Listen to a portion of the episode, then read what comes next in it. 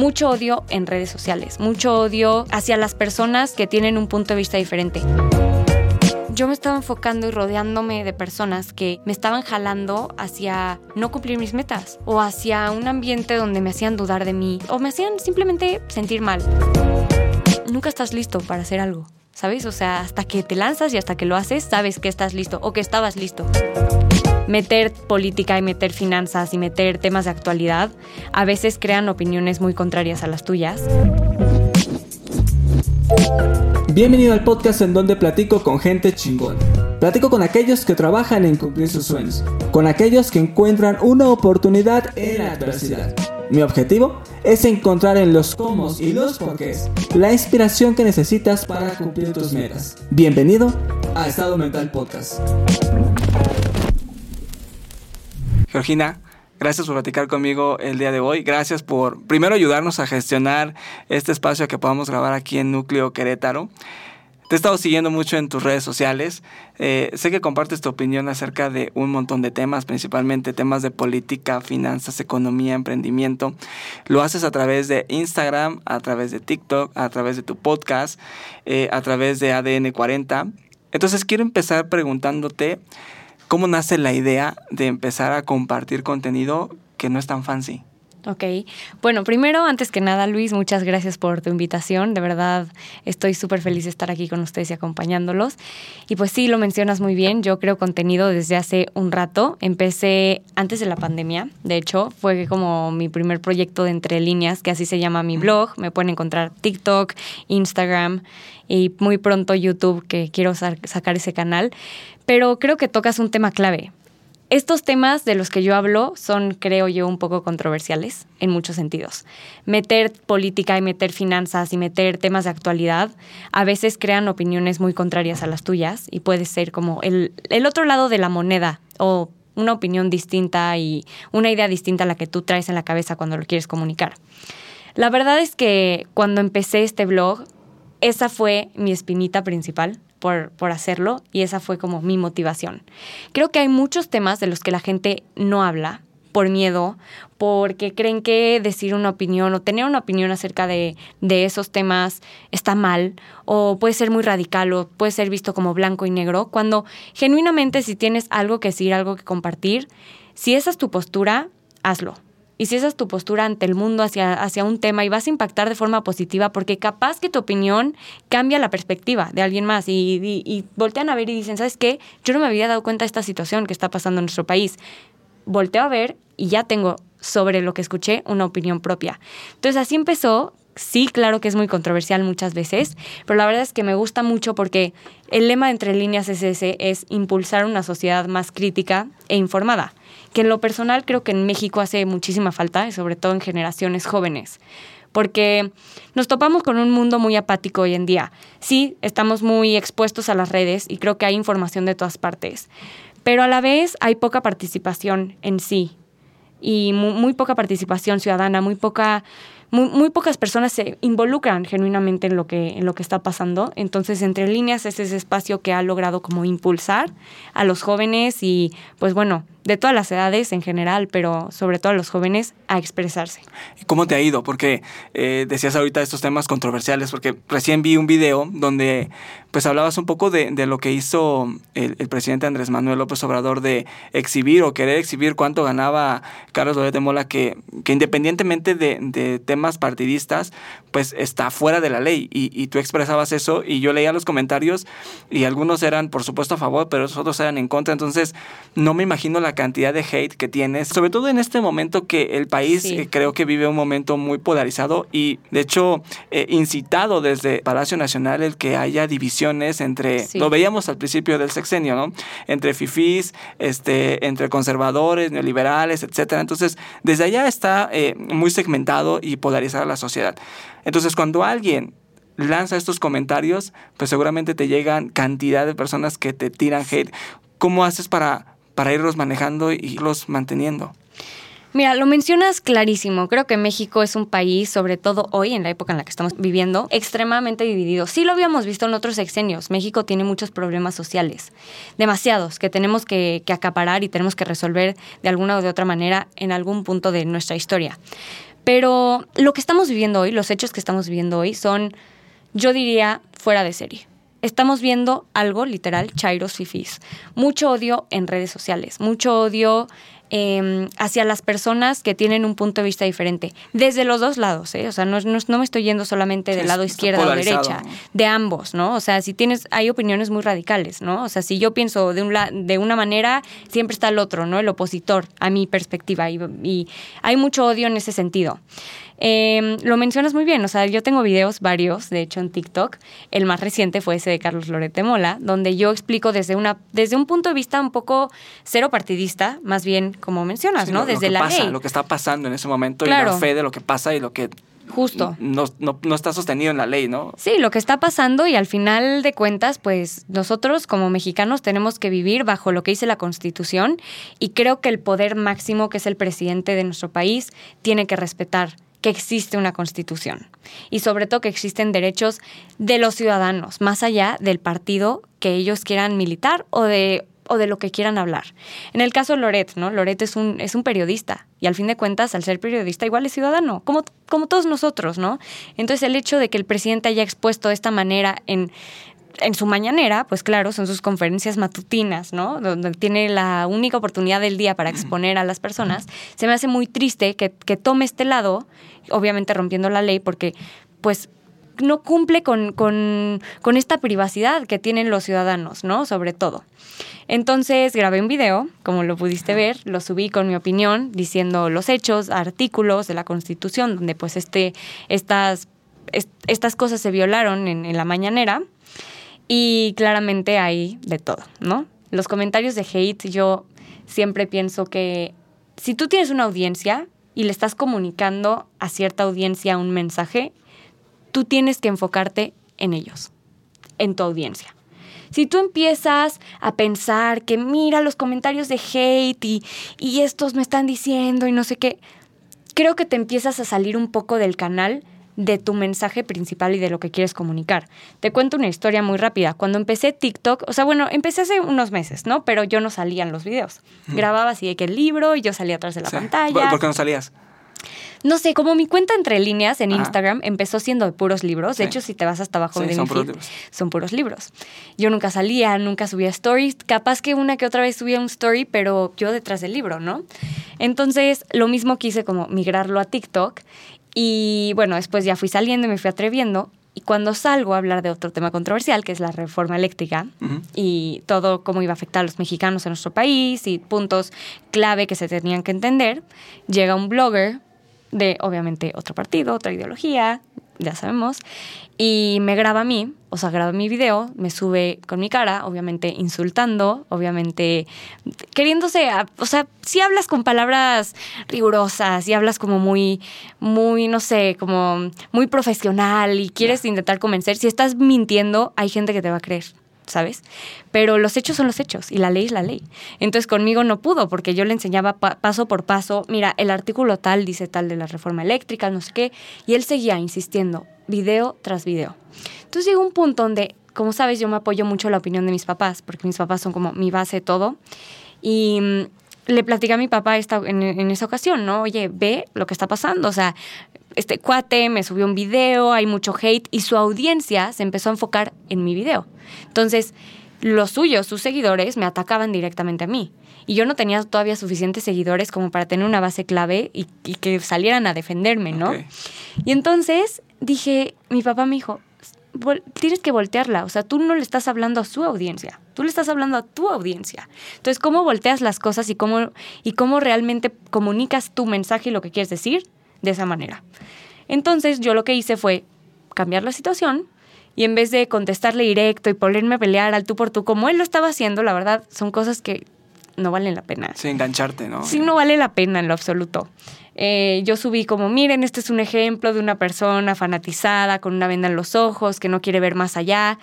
y yo les digo, audiencia, ustedes crean como mexicanos, tenemos que estar informados y por eso yo les digo tal y tal y tal. Entonces ahí cambió todo el sentido de, mis videos. A partir de ahí cambió, porque yo jalé a mi audiencia, ya caché a un nicho. Claro. Entonces ya todos entendían como mi punto. Decían, claro, este fanático, ¿cómo? Y ya me defendían en los comentarios. Entonces creo que hay muchas situaciones donde puedes cambiar de un lado a otro sin tener que involucrarte, sin tener que engancharte y sin tener que darle claramente importancia a lo que no te va a llevar a nada. Cuando estás en las redes, en las redes sociales, pues no tienes por qué engancharte con lo que no vale la pena. Y lees los comentarios, o sea, si, si te pones a leerlos todos. o- Fíjate o que algunos sí los leo, Ajá. dices de hate, Sí, sí, sí. algunos sí los leo y algunos los, conte- los contesto y otros, tipo, los leo y se me pasan así. Los que sí me gustan mucho son los, los buenos comentarios, porque me ponen mucho como, oye, ya me enteré de tal tema, quiero saber tu opinión. A veces digo que me agarran como Google, ¿no? Porque están todo el día ahí preguntándome en mi Instagram, oye, ¿qué son las acciones tipo A? Oye, ¿qué piensas de, de este tema? Y a veces son muchas preguntas, pero me gusta mucho eso, porque significa que de cierta forma conectan Claro. y de cierta forma saben que yo puedo informarles acerca de distintos temas o explicarles mínimo, ¿no? Entonces creo que más que enfocarse en los malos comentarios, que te digo, malos comentarios van a haber millones. Gente que no está de acuerdo con lo que piensas siempre va a existir, pero tienes que enfocarte en los que genuinamente están ahí porque quieren escuchar lo que, lo que vas a transmitir. Ahorita que decías eh, que la gente te pide hablar de ciertos temas, ¿cómo vas construyendo esta confianza? Porque cualquiera puede decir, oye, pues estás muy joven y, lo hemos platicado mucho en este espacio, pero de repente alguien puede decir, oye, pues deja que los adultos trabajen y, y tú nada más observa, ¿no? ¿Cómo vas construyendo?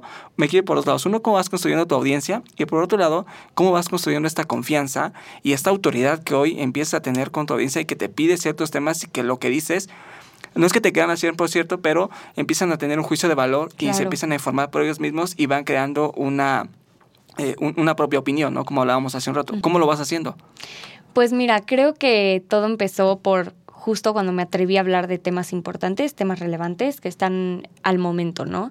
A partir de ahí, como que caché la atención de las personas de tiene algo que decir acerca de de lo que de lo que nos está afectando, o sea, sea en México o sea en el mundo en general, ¿no?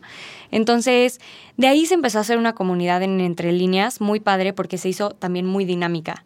Entonces yo abría muchos espacios para que ellos me pudieran preguntar, para que me pudieran comunicar, o incluso yo les decía, ¿no? Oigan, yo pienso esto, ¿qué piensan ustedes? Siempre en mis videos, no sé si los has visto al- al final, ¿qué, qué piensan? ¿Están de acuerdo o no? O eh, dime tu opinión, cosas así.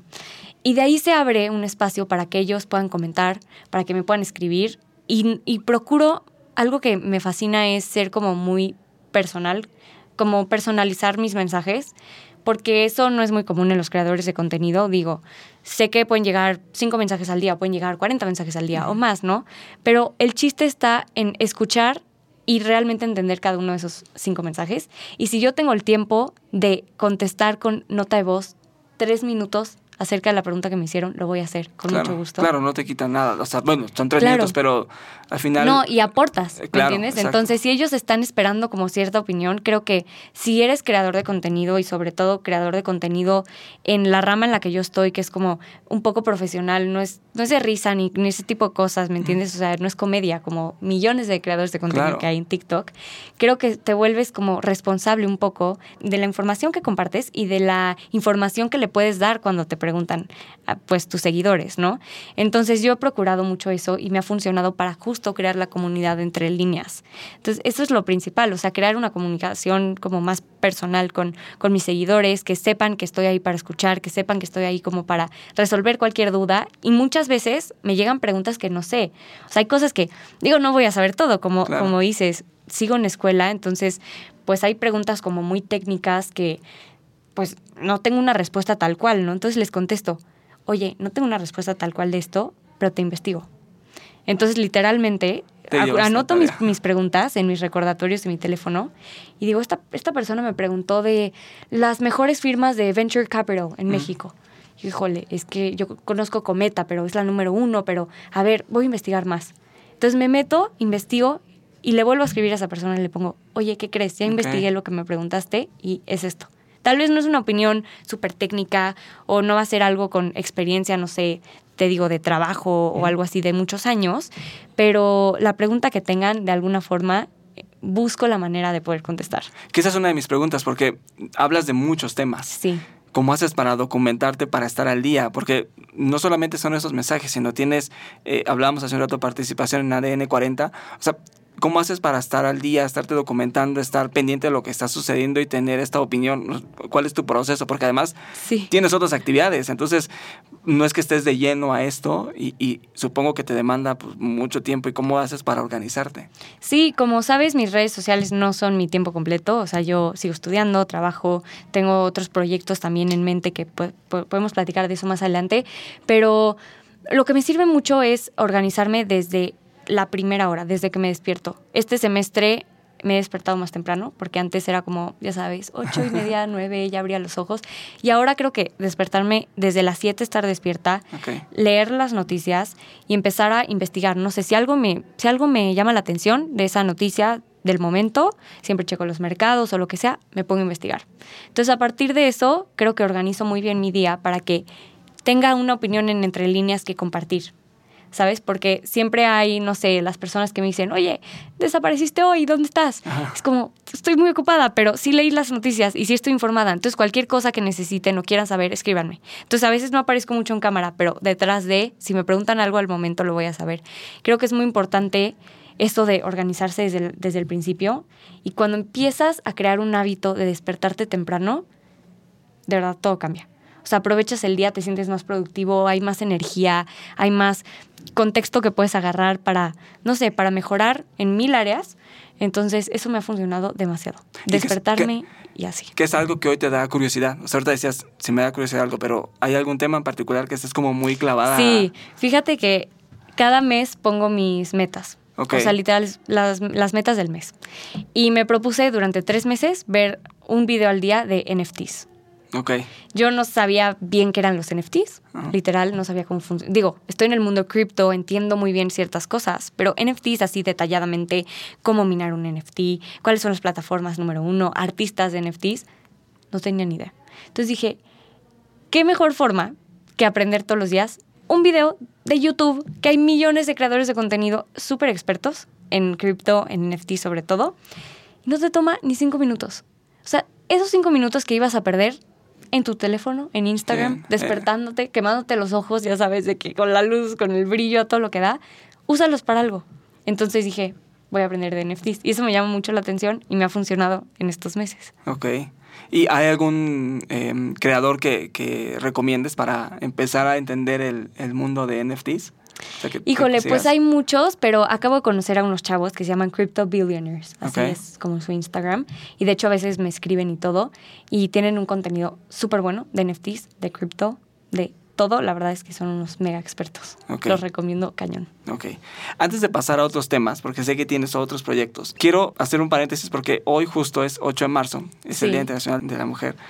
Eh, y, me parece interesante conocer tu opinión, porque estamos viviendo un momento, eh, hablamos de la polarización, pero también un momento que me parece que al gobierno pues, no le interesan tanto las mujeres. Eh, pues puedes ver el Palacio Nacional cercado, este, eh, diciendo el gobierno que esperan que sean muy violentas. Eh, y el gobierno, pues simplemente, el, año pasado, 2021, eh, asesinaron a 10 mujeres todos los días. Em, desaparecen las escuelas de tiempo completo que a quien termina afectando son a las mamás trabajadoras que ocupaban ese espacio para dejar a sus hijos e ir a trabajar una jornada completa y regresar por su hijo sabiendo que su hijo estuvo en clases, comiendo, haciendo otras actividades extracurriculares y hoy desaparecen. Sí. Dándole ese recurso a, a otras eh, instancias que están, imperan por su opacidad como muchas cosas de este gobierno pero e, es un momento, me parece, coyuntural porque estamos viviendo algo que, que, no, no estaba pasando hace muchos años, que de por sí no es que viniéramos de algo muy bueno, pero creo que en este momento eh, se ha radicalizado la atención que este gobierno le da a las mujeres. ¿Qué opinión tienes respecto a ¿Cuál es la situación que estamos viviendo en este momento? Sí, ve, yo creo que, como, como dices, creo que esto ha existido siempre, desde toda la vida en México, por el contexto social que tenemos como mexicanos el núcleo de valores, que empezando por porque existe mucho machismo en nuestro país. Se ha formado cierto, cierto camino ante eso, muy doloroso para las mujeres en México y sobre todo muy dañino. Sí se ha exponencializado, yo creo, muchísima la violencia en nuestro país a través de los años. Y ahora en los últimos más que nunca, porque si tenemos un gobierno que se quiere tapar los ojos, que no quiere voltear a ver la situación real que está pasando, creo que es aún más difícil.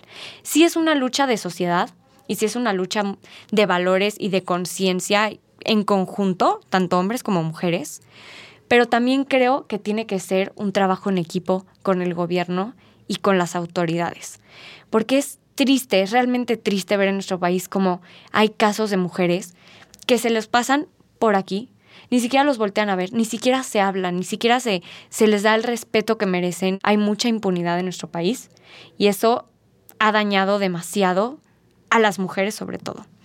Creo que hemos avanzado en muchos aspectos, sí, como sociedad.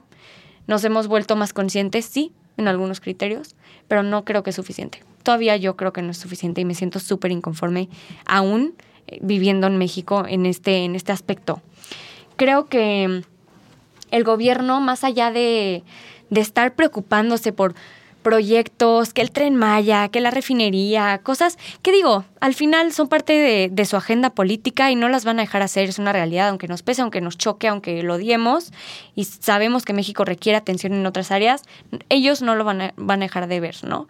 Pero el punto de esto es qué tanto peso le dan a otras cosas que genuinamente afectan directo a los mexicanos.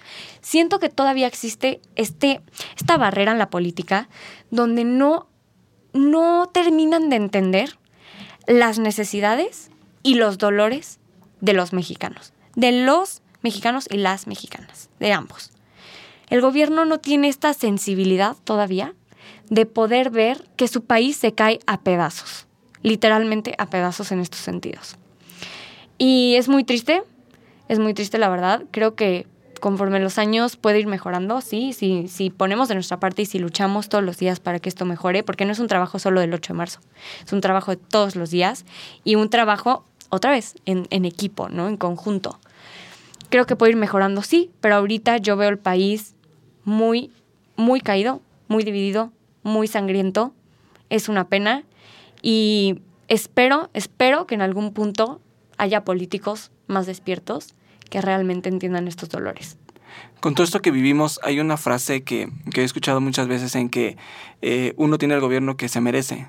¿Qué opinas? O sea, digo, al final eh, el gobierno ganó, e, este gobierno ganó con, con una amplia mayoría, pero ¿realmente nos merecíamos este gobierno? ¿Qué, opinas de esa frase? Mira, hay un libro que a mí me fascina, es de mis libros favoritos, se llama El laberinto de la soledad, es de Octavio Paz, no sé si lo has leído literal, en El laberinto de la soledad habla Octavio del contexto total de nuestro país desde un principio de la historia, o sea, hablando desde la conquista de los españoles hasta hace poco, ¿no? Em, creo que México es un país que no ha podido prosperar socialmente, ni económicamente, ni políticamente, desde hace muchos años, porque vamos arrastrando varios, varios topes que solo se están cubriendo con parches, no el problema desde raíz. Entonces, por eso hoy en día nos topamos con este tipo de problemáticas que si desde raíz no se han podido resolver, o no han, más bien, ni siquiera no se han podido, no han querido resolver. Claro. Es muy, está, está muy cañón. La ideología del mexicano apunta a eso. En cuanto a nos merecemos esto, yo, yo te podría decir, pues por supuesto no me gustaría que México se mereciera este gobierno, ¿sabes? Pero al fin de cuentas creo que Andrés Manuel está ahí por el contexto pasado que tuvimos y la manera en la que se manejaron las cosas. Si hubiéramos tenido gobiernos mucho más cercanos, mucho más empáticos, mucho menos corruptos, o más bien, no corruptos en lo absoluto, Digo, eso es difícil en nuestro país, pero me hubiera gustado que fuera así, ¿no? Que la educación estuviera de primera, que el sector público de, eh, de, salud no estuviera de primera, que tuviéramos gente preparada al mando. Creo que otra cosa hubiera sido y la gente tal vez hubiera escogido diferente.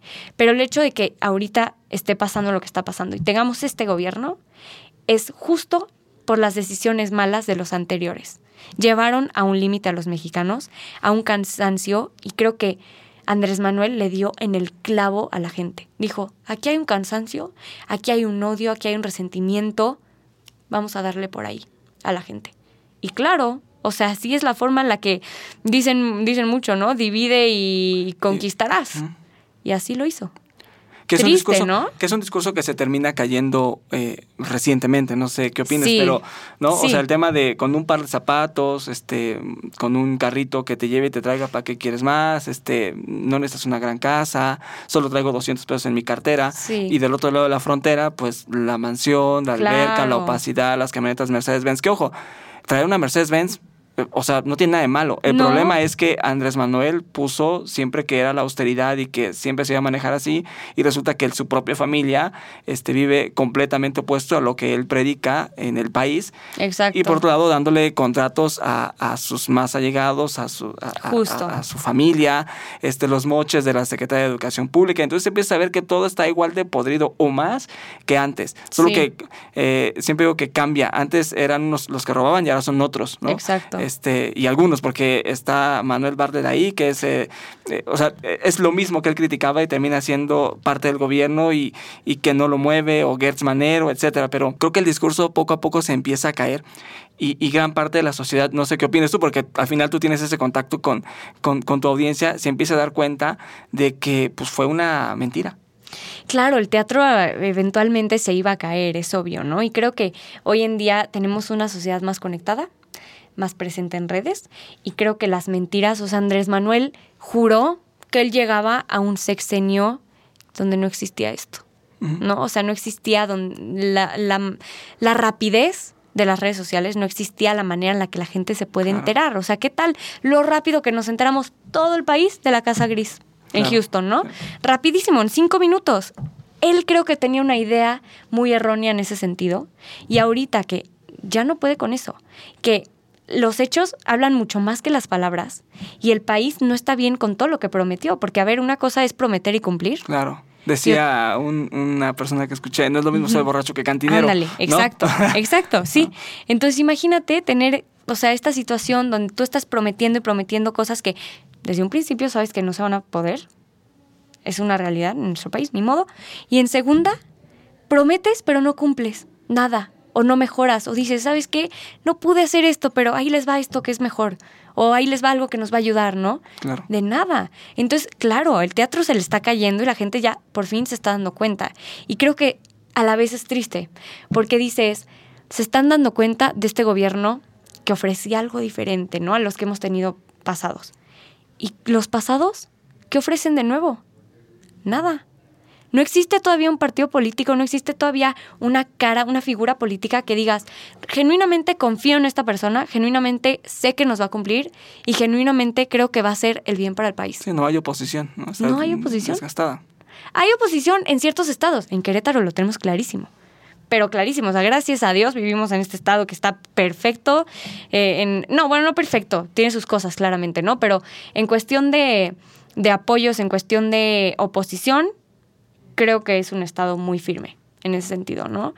Pero, pero es triste por los demás, porque se topan con, con gobiernos totalmente incapaces, gobiernos que no les dan la importancia, la relevancia a su estado, que ni les importa a la gente. Claro. No, lo que importa es el clientelismo y sale dando las, Sí. lo- los apoyos porque ahí el gobierno quiere una sociedad que no esté educada este, Sí. y que dependa de los apoyos sociales. Claro. Y el mismo Andrés Manuel, digamos que lo afirma cuando dice, con los de universidad, este, más o menos nos va bien. Con los de Sí. doctorado y posgrado, esos de plano no nos quieren. Los que sí nos quieren son los de educación básica, pues clarísimo. ¿no? Claro. O sea, él quiere que todo el mundo esté eh, cegado y recibiendo sus apoyos porque son los clientes de, de Andrés Manuel. Los clientes de confianza, literal. Déjame, déjame cambiar un, un poco de tema porque además de todo esto que hablamos de la creación de contenido, desarrollaste una marca de jabones, ¿no? Sí, Eh, Sabón Factory. Es que Sabón es jabón en francés, entonces le puse Ok, Sabón. Cuéntame, o sea, aparte estás súper joven, o sea, ¿cómo dices, ok, voy a, voy a tener una marca de jabones, este, ¿cómo nace eso? Pues mira, Sabón Factory la empecé, es así, hace como un año, Ok. aprox. Y empezó literalmente en mi casa. Mi mamá me dio la idea de que, oye, está padre, los jabones, no sé qué. Yo aprendí sola a hacerlos y los hacía en mi cocina. Literalmente ahí me ponía a mezclar, compré todos los ingredientes, son 100% naturales. Entonces compré mis aceites, mis mantecas, todo, yo los mezclaba y los hacía, los dejaba secando hasta que los empacaba y bueno, pues a la venta, ¿no? Eh, empezó así, primero con puros amigos, conocidos, ya sabes, de que de boca en boca, vendo jabones, quien quiere, y así me los iban comprando, hasta que empecé a entrar a tiendas y ahorita tengo tres puntos de venta, que es San Cosme, una tienda aquí en Querétaro, como de desayunos healthy, bueno, comida en general, y tiene un mercadito. Mr. Tofu, que es un supermercado healthy, y Capricho Sin Culpa, que es igual un restaurante vegano, healthy. Entonces migró la idea y ya se fue como a, puntos de venta, ¿no? Ha sido un camino difícil, la verdad es que no te miento. Hace poco desactivé mi página web, la estoy volviendo a hacer, la quiero hacer yo y diseñar yo, porque ya sabes, a veces creo que te, te has topado mucho con esto, porque has entrevistado varios emprendedores, pero queremos hacer todo ¿no? O sea, es un todólogo, es yo me encargo de esto, yo me encargo de esto, yo de esto, y cuando delegas, si no sabes delegar bien o a las personas correctas, creo que no te quedas satisfecho. Y como es tu proyecto y al final tú eres el que está confiando en él, Em, es muy difícil, ¿no? O saber que los resultados no son los que esperas. Entonces la desactivé, creo que le di una pausa por ahí para hacer un rebrand, para cambiar un poco los ingredientes de los jabones. Ya tengo una nueva fórmula, unos nuevos jabones, ya los empaco, empaco de manera diferente, el branding, la marca sigue igual, pero ya sigue, o sea, la nueva redistribución es en, las tiendas, en las mismas. Ok, pero si alguien te quiere comprar que no esté en Querétaro, o sea, te puede escribir en ah, Instagram. Sí, claro, me escriben. Ok. Y yo se los llevo a domicilio. Ok, pero, o sea, y los envíos, o sea, puedes hacer envíos a cualquier parte del país. Sí, de hecho tengo una muy buena clienta que me compra desde Zamora, Michoacán. Ok. Y me ha comprado, no sé, 80 jabones, 100 jabones. Entonces yo los hacía y se los mandaba. Ok. ¿Y, cómo nace la idea de tener jabones artesanales? O sea, ¿por qué? Pues mira, creo que la industria de productos sustentables y artesanales, ahorita sabes que es un boom, o sea, está pegando muchísimo. Pero creo que no existe una marca que sea sustentable, que ayude al planeta y que sea accesible. Todavía esas marcas, bueno, las que conozco yo de jabones, son muy caros.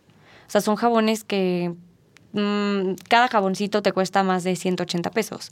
Entonces tú te topas, si eso es lo que quieres hacer, con un mercado un poco más limitado y creo que no puedes lograr a transmitir, no puedes lograr transmitir esa idea y no puedes llegar a compartir la idea de la sustentabilidad y genuinamente consumir productos que no contaminen y que sean locales.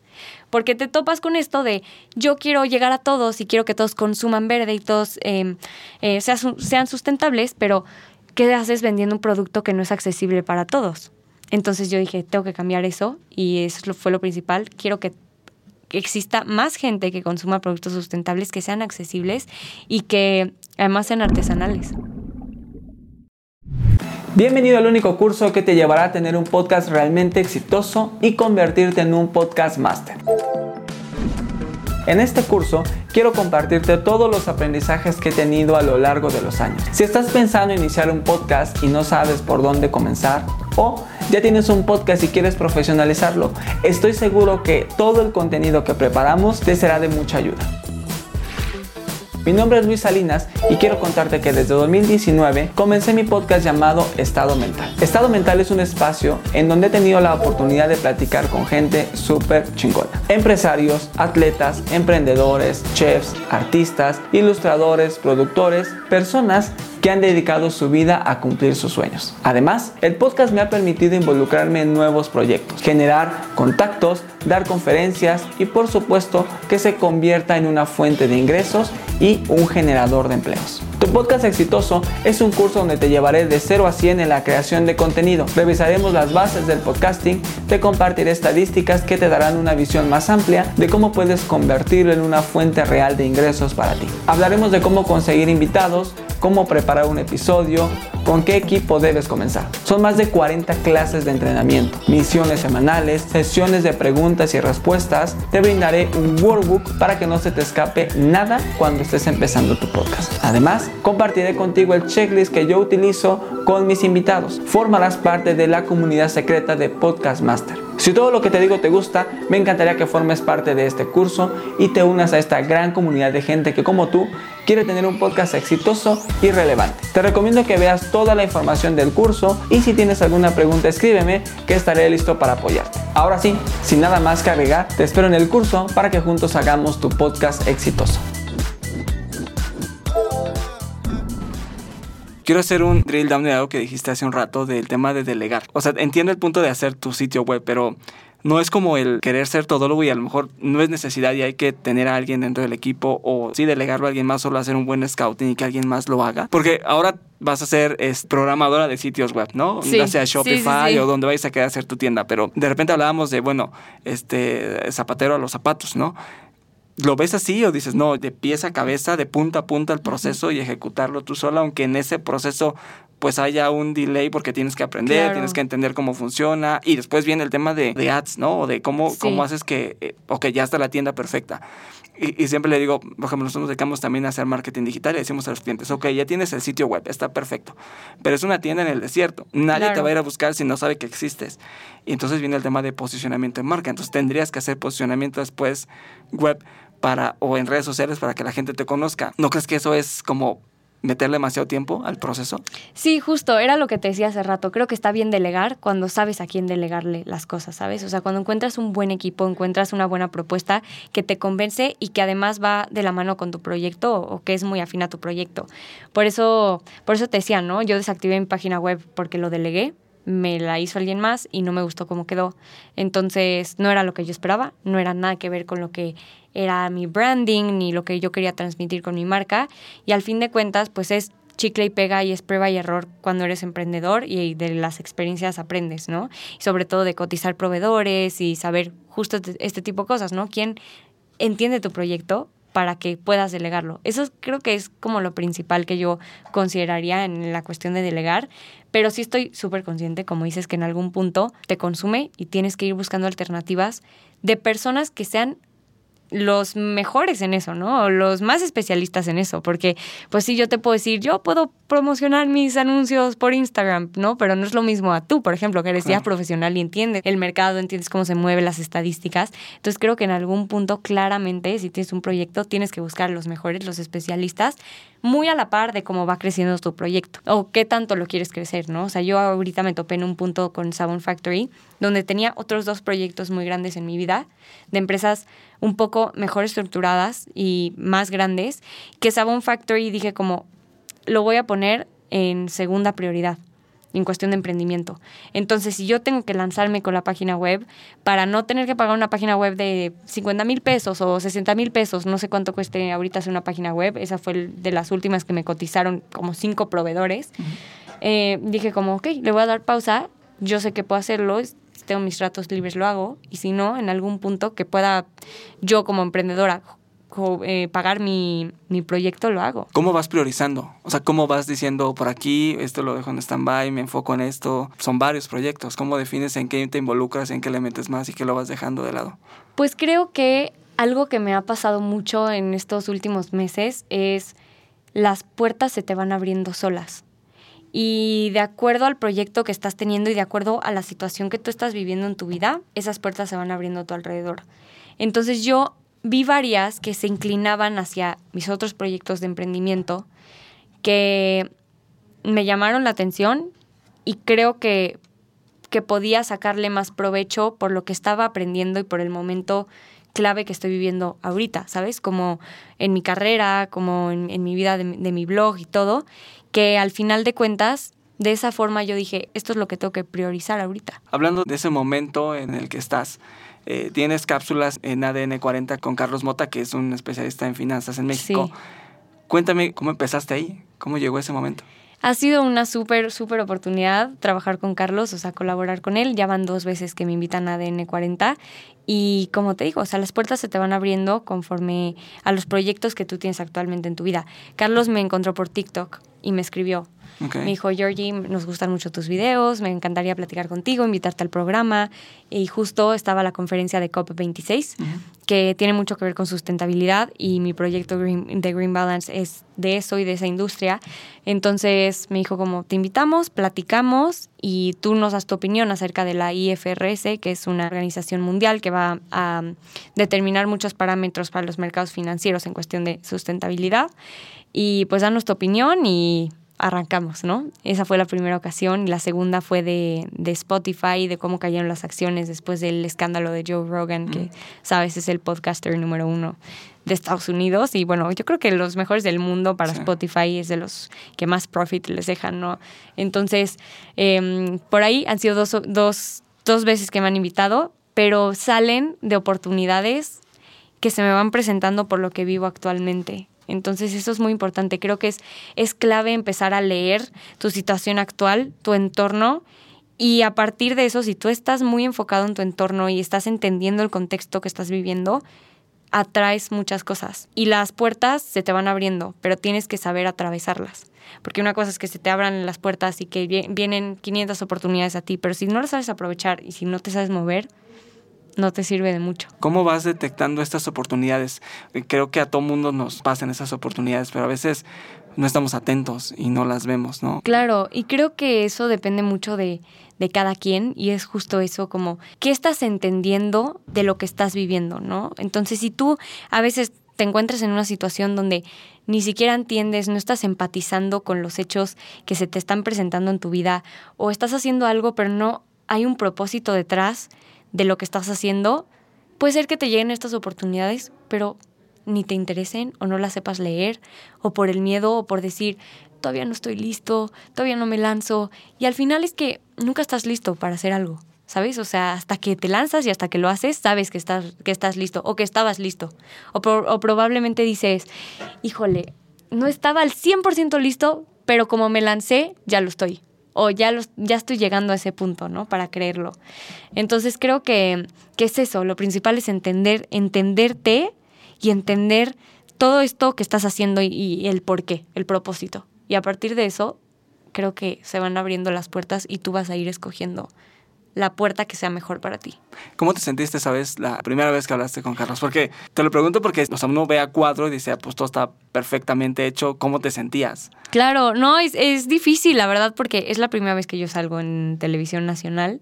Entonces, obviamente, nunca había estado en un estudio de cine en TV Azteca en la vida. Obviamente es muy diferente tener las luces, la cámara, todas las personas, todo se mueve rapidísimo. O sea, es una velocidad, es cinco segundos y cámbienlo y no sé qué. Y la gente a veces ni se mueve de su lugar porque todo el entorno está cambiando rapidísimo, entonces ellos solo se quedan ahí hasta que ya en vivo, ¿sabes? De que estamos al aire.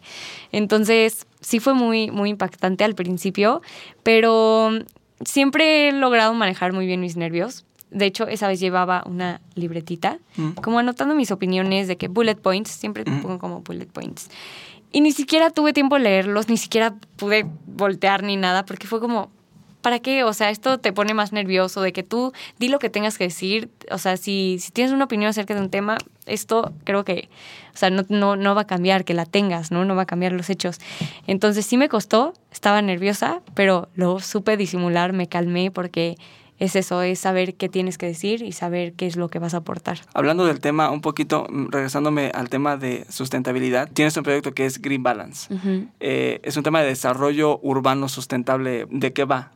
Green Balance nació con mi papá, somos socios, y es una es una empresa de eficiencia energética y pues también mezclamos la sustentabilidad, como, como puedes ver, de desarrollo urbano y empresarial. En este sentido, lo que nosotros queremos hacer es que las empresas puedan medir su consumo energético de una manera eficiente a través, a través de ciertos tableros, dashboards con KPIs muy específicos. Entonces, digamos que tú tienes una empresa de, no sé, estás fabricando celulares X, ¿no? Este es un ejemplo así. Y tú dices, bueno, es que yo no sé cuánto consumen mis máquinas, ¿no? No, no sé por certeza. Pagamos X, no sé cuántos millones de pesos al mes de luz, pero en sí no sabemos de esos millones de pesos cuánto consume cada, una de mis máquinas para ver si estamos siendo eficientes, tenemos que reemplazar una máquina o tenemos que mejorar el proceso la misma.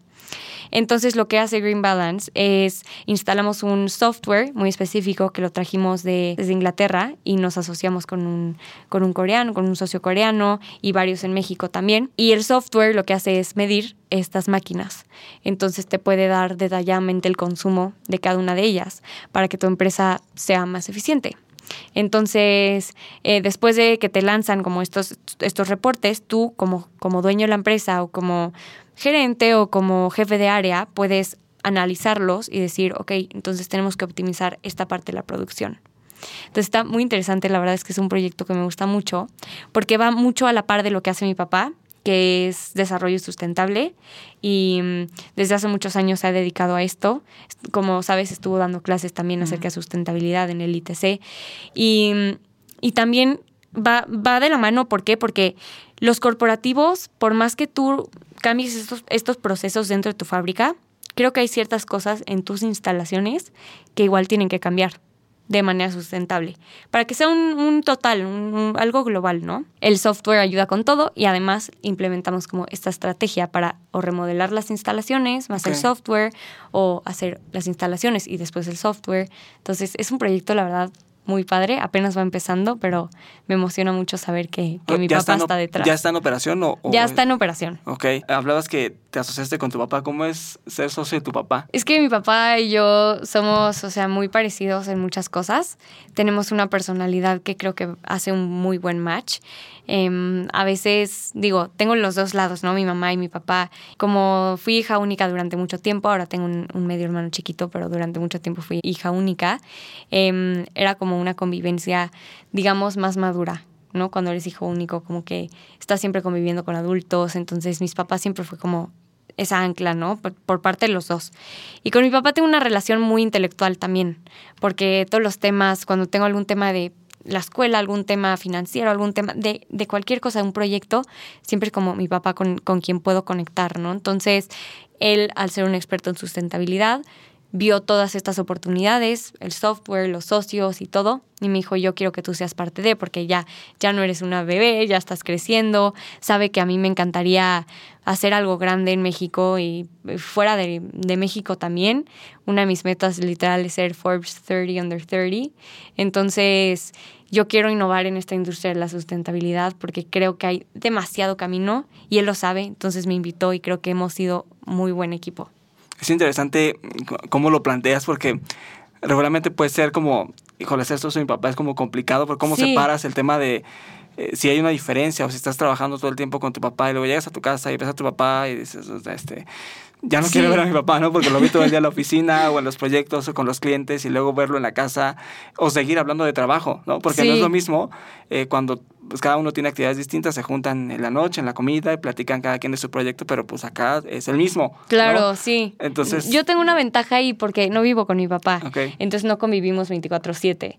Entonces, literal, cuando platicamos, o sea, a veces me marca y platicamos de, no sé, dos horas en el teléfono, pero de otra cosa totalmente al trabajo, ¿no? Y puede ser que otro día me marque dos horas 100% el trabajo. Entonces, sí, como dices, es un poco, digamos, em, rara la relación, ¿no? Porque no te imaginas que con tu papá a veces puede ser algo como tan serio o un tema como tan importante como, es los como son los negocios, pero creo que, que ha sido un gran aliado en ese sentido porque tengo demasiado que aprender de él, es súper experto y por más que yo sí estoy ya con experiencia laboral y con carrera y todo, bueno, a punto de graduarme casi en un rato, em, creo que siempre es bueno tener un mentor que te va como llevando hacia el mejor camino.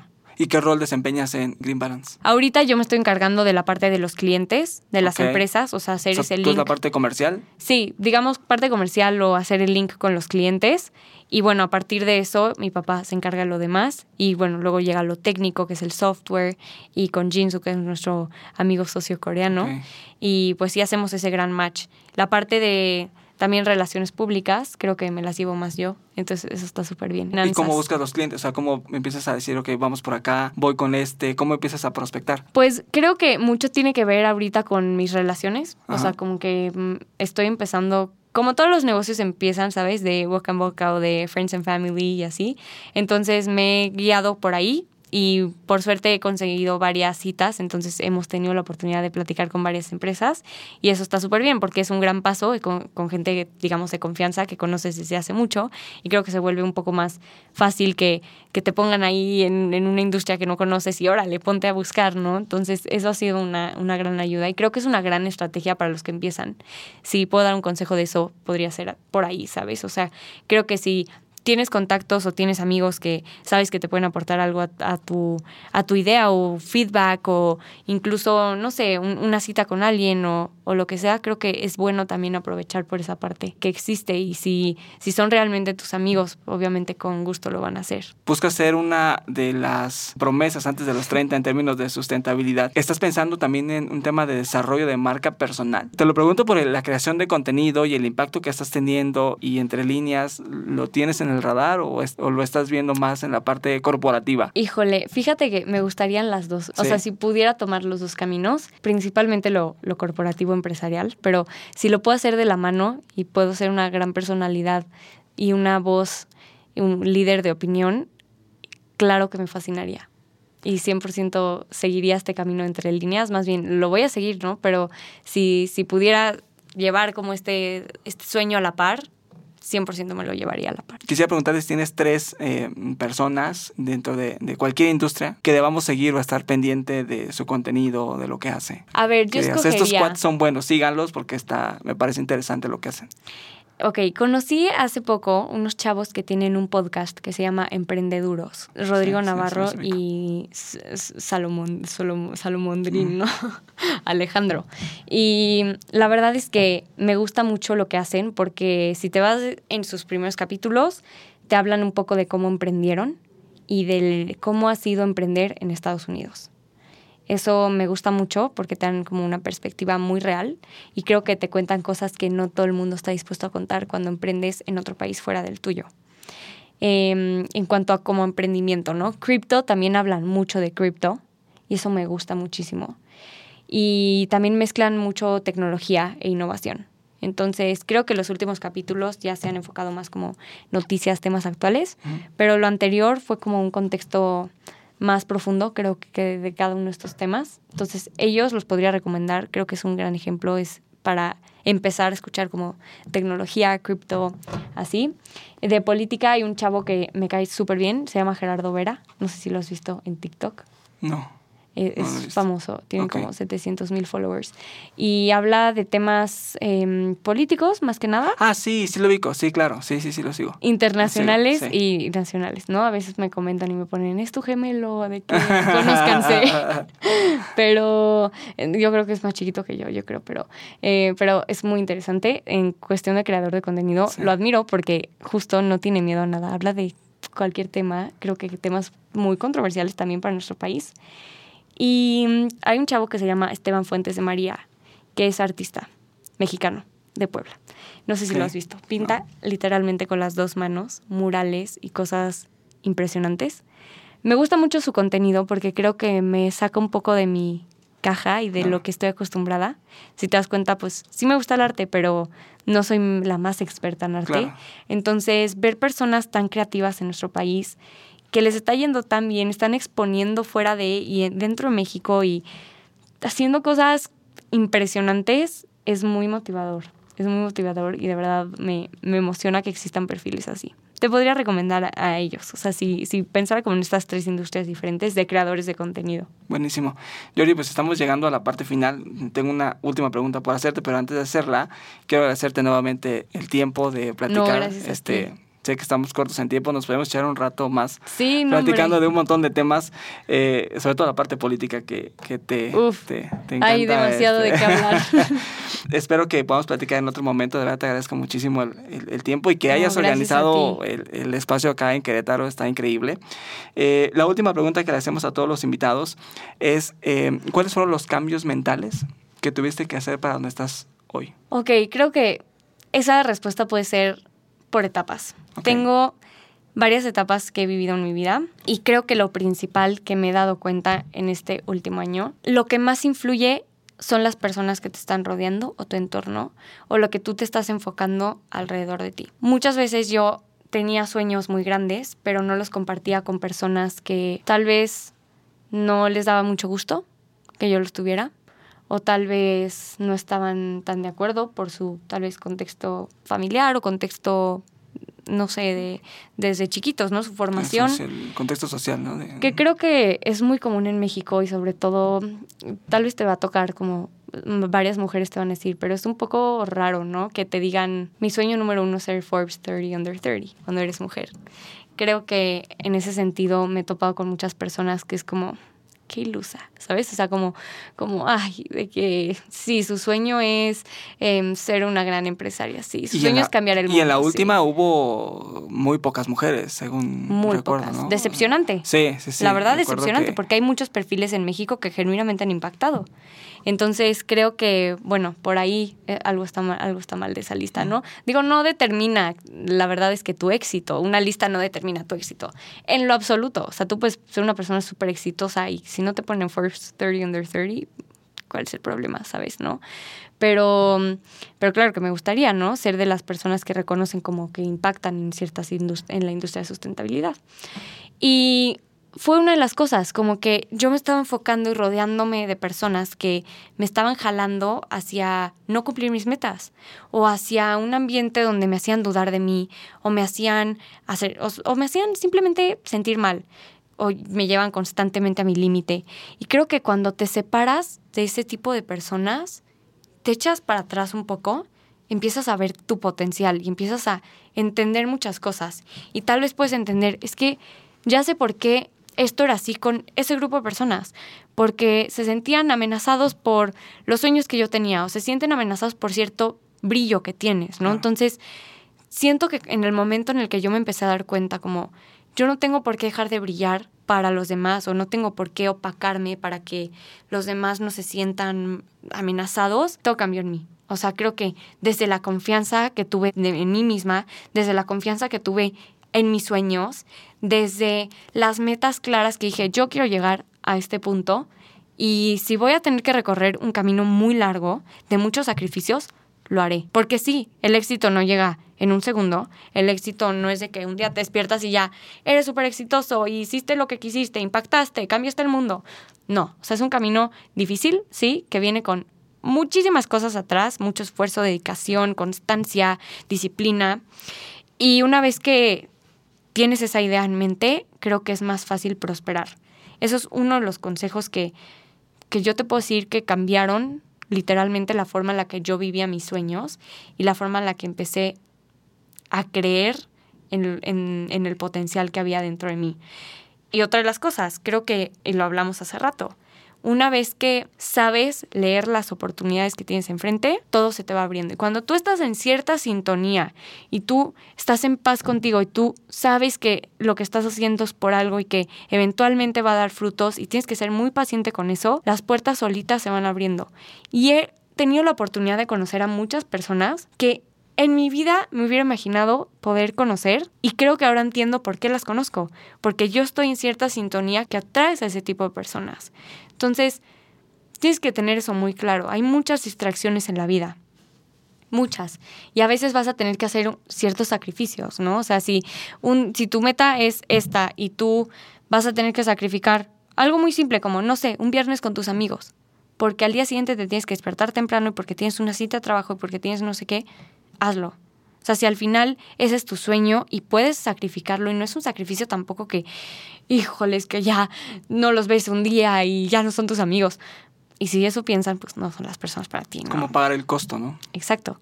Y creo que es un poco de leer los costos de oportunidad que, que se te van presentando en tu vida. No creo que exista batallas que pierdas, o sea, simplemente aprendes en cada una de ellas y de cada una de ellas vas jalando lo mejor.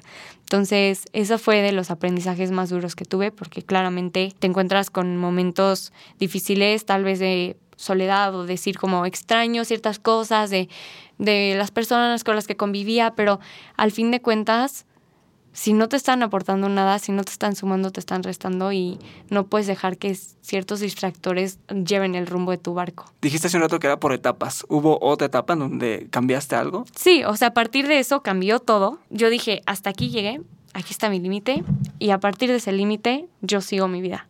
Entonces, en el momento en el que yo decidí como ir por mis sueños, cambiar, em, creer en mí, trabajar en mí, hacer mil cosas, fue cuando todo cambió. Entonces sí fue por etapas, fue como la etapa número uno donde yo tenía tantos sueños, pero era como una, como una jaula de oro, ¿sabes? O sea, tienes muchos sueños y ves, lo ves muy lejano y siempre es como, pues tal vez algún día, pero nada llega tal vez algún día, o sea, te tienes que esforzar todos los días para eso y aunque sean pasitos chiquitos, que yo creo que eso es progreso, ¿no? No, no, te, no te trabes y te estás haciendo pasos enormes de kilómetros. Pasitos chiquitos, poco a poco te van llevando a lo que quieres.